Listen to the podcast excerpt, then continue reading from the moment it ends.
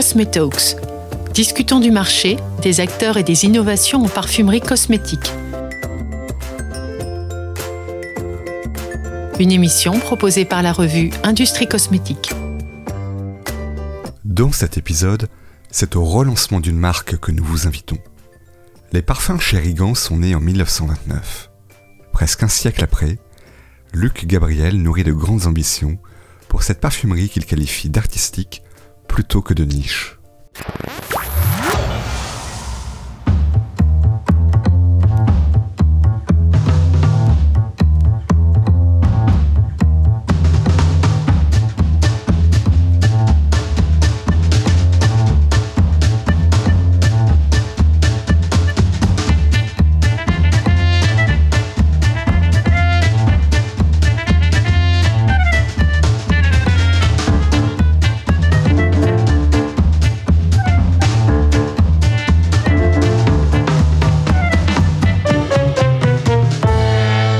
On se voit à Montparnasse ce matin. Pour quelle raison?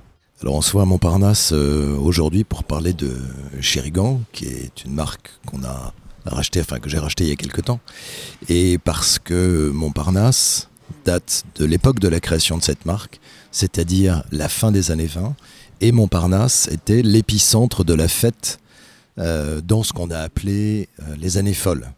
Alors il faut se replacer un petit peu dans le contexte. tout le monde artistique était là. Donc on est aujourd'hui à la coupole.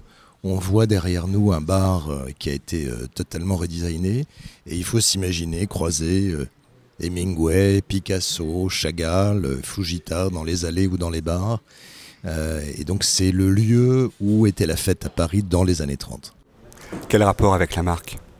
Alors justement, c'est à la fois l'acte de naissance, puisque la naissance date de 1929, mais aussi le fait que au sortir de la Première Guerre mondiale, l'envie de vivre et l'envie de, des plaisirs était extrêmement forte. Et le parfum est une partie absolument intégrante euh, de ces plaisirs, de ce luxe qui était de nouveau euh, accessible.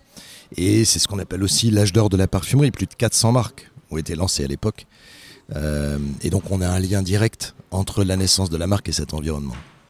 Donc aujourd'hui, la marque Chérigan, refait surface et puise dans son histoire Absolument. Alors elle refait surface après 5 ans de travail, où on a d'une part recherché les parfums de par le monde pour pouvoir les analyser et les recréer, et d'autre part on a travaillé un certain nombre de nouveaux parfums qui s'inspirent directement de cette époque. Qu'est-ce que vous proposez dans cette marque?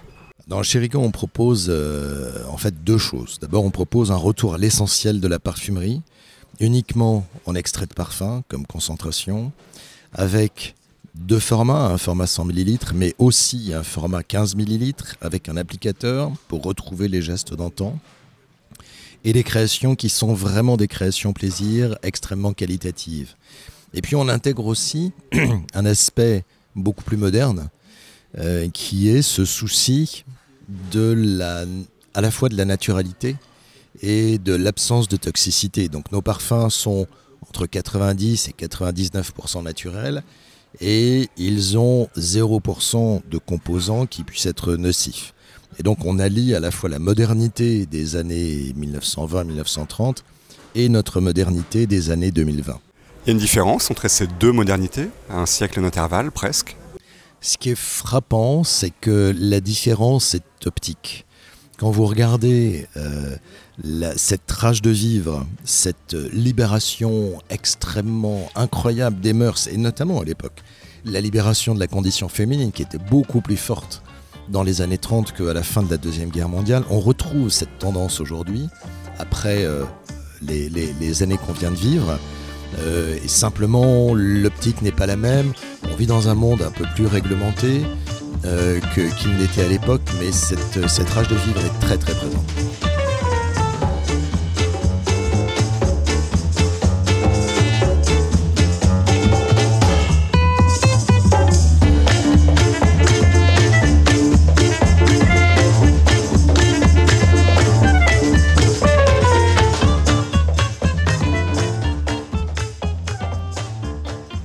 Aujourd'hui, combien de, références vous avez? Quelles histoires vous racontez?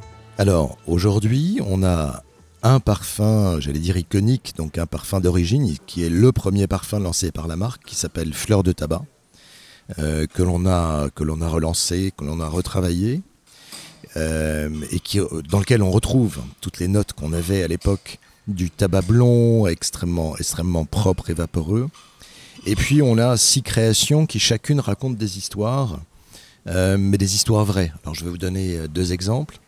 On a une création qui s'appelle Iris Coffee, parce que dans les années 30, euh, vous aviez des hydravions, très gros hydravions avec très peu de place, une vingtaine de places à l'intérieur, qui mettaient plus de 25 heures pour traverser l'Atlantique et qui faisaient escale en, Irlande.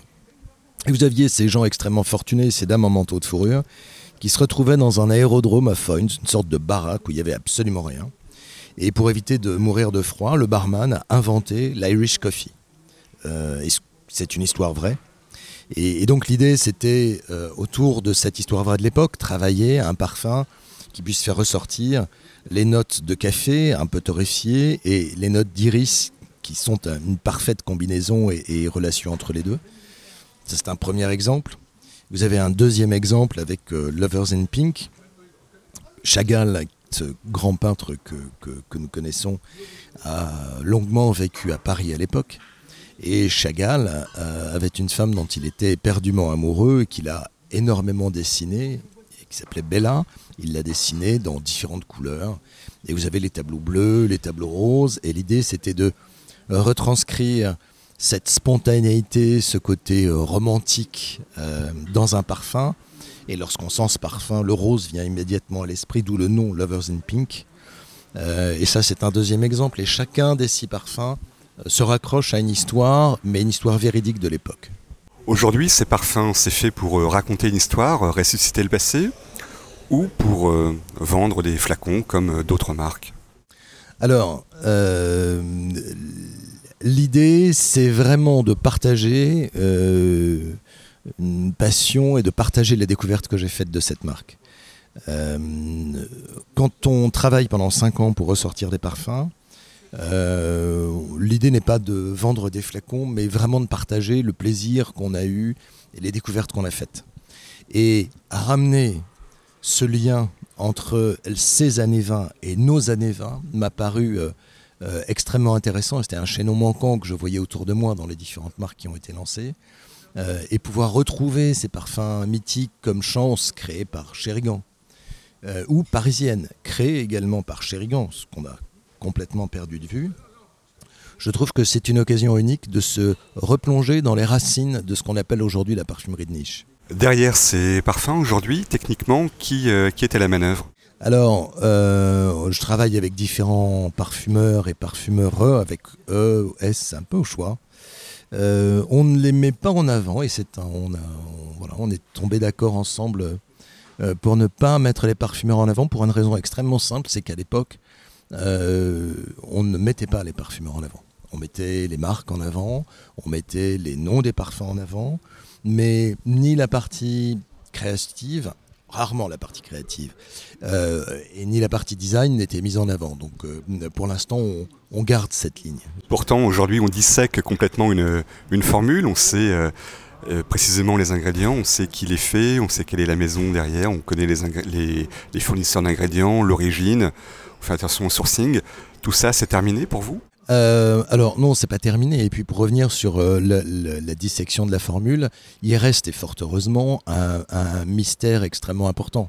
C'est-à-dire que vous pouvez passer en chromatographie en phase gazeuse et en spectrométrie de masse une formule, et vous n'aurez pas la qualité de cassis qui va faire très exactement le rendu olfactif d'un parfum. Donc, lorsque vous travaillez effectivement avec des formules, j'allais dire très simples, euh, ou extrêmement euh, synthétique, sans que ce soit d'ailleurs péjoratif hein, de ma part. Vous pouvez répliquer sans problème un parfum.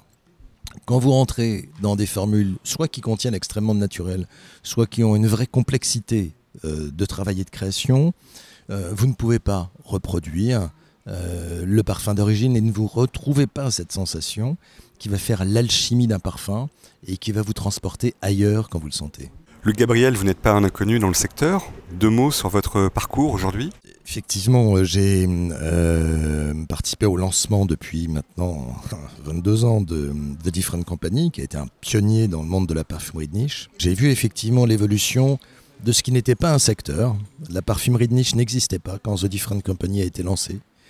Euh, et qui est devenu un secteur, et un secteur en très forte croissance, qui a attiré beaucoup de créations magnifiques mais euh, qui a attiré aussi beaucoup de créations euh, dispensables, comme on dit dans les, dans les critiques cinématographiques.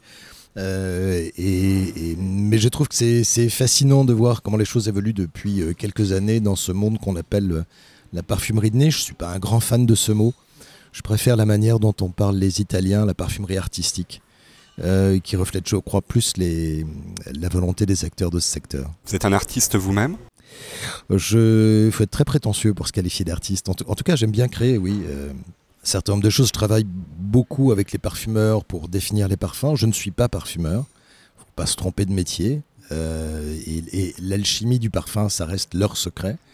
Euh, mais je travaille dans ce qu'on appelle aujourd'hui, la, la, direction artistique des différents parfums qu'on crée dans nos maisons. Quel avenir vous voyez pour Chérigan Pour être très honnête avec vous, j'ai été très étonné de l'impact euh, à l'international du pré-lancement de la marque. Comment se passe la distribution de ces flacons?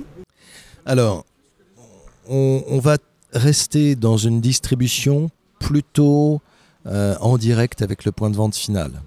pas dans tous les pays, mais dans l'essentiel des pays. Alors, non pas des boutiques Chérigan, je serais ravi d'en ouvrir à terme, mais on va démarrer en vendant directement nos parfums aux parfumeries. Euh, et on va éviter autant que faire se peut de passer par la distribution, puisque comme vous le savez dans ce métier, chaque intermédiaire commercial prend une marge extrêmement élevée. Or, dès le début, euh, j'ai décidé de donner un prix très accessible aux parfums, euh, compte tenu de la qualité et du luxe des flacons. pour vous donner un exemple, les créations modernes sont à 128 euros les 100 millilitres en extrait de parfum.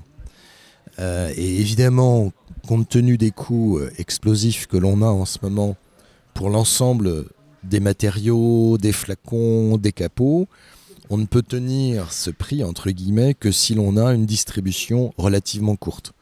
Donc je préfère que la, croissance soit plus lente, mais que la distribution se fasse au plus près du point de vente final. Vous laissez le, mystère sur la composition des, parfums et, les, techniciens autour. Est-ce que vous en dites un peu plus sur les fournisseurs, euh, les, verriers, le, capot, les coffrets? Alors, on en dit un tout petit peu plus, non pas sur tous, mais sur certains. Euh, les capots sont fabriqués en Italie. Euh, les capots sont en Zamac, donc ils ne sont pas fabriqués en Asie, ils sont fabriqués en Italie. Le polissage final se fait à la main. Euh, et donc, puisque vous êtes du métier, vous imaginez bien le, prix de revient de tel capot. Le flacon euh, est, lui, décoré en France. Euh, par JPM Décor et donc c'est du véritable émaillage or qui est appliqué sur le flacon. Alors le flacon vient également d'Italie, il est fabriqué en Italie et c'est un grade 1 comme on dit, c'est-à-dire que le flacon est rebrûlé, c'est la meilleure qualité. Euh, et sur la, sur la partie décor, c'est non seulement l'émaillage en or, mais un laquage d'une seule couche de couleur sur le fond du flacon qui lui donne ce reflet euh, extrêmement particulier et notamment cette réactivité à la lumière extrêmement forte. Je vous remercie. Merci à vous.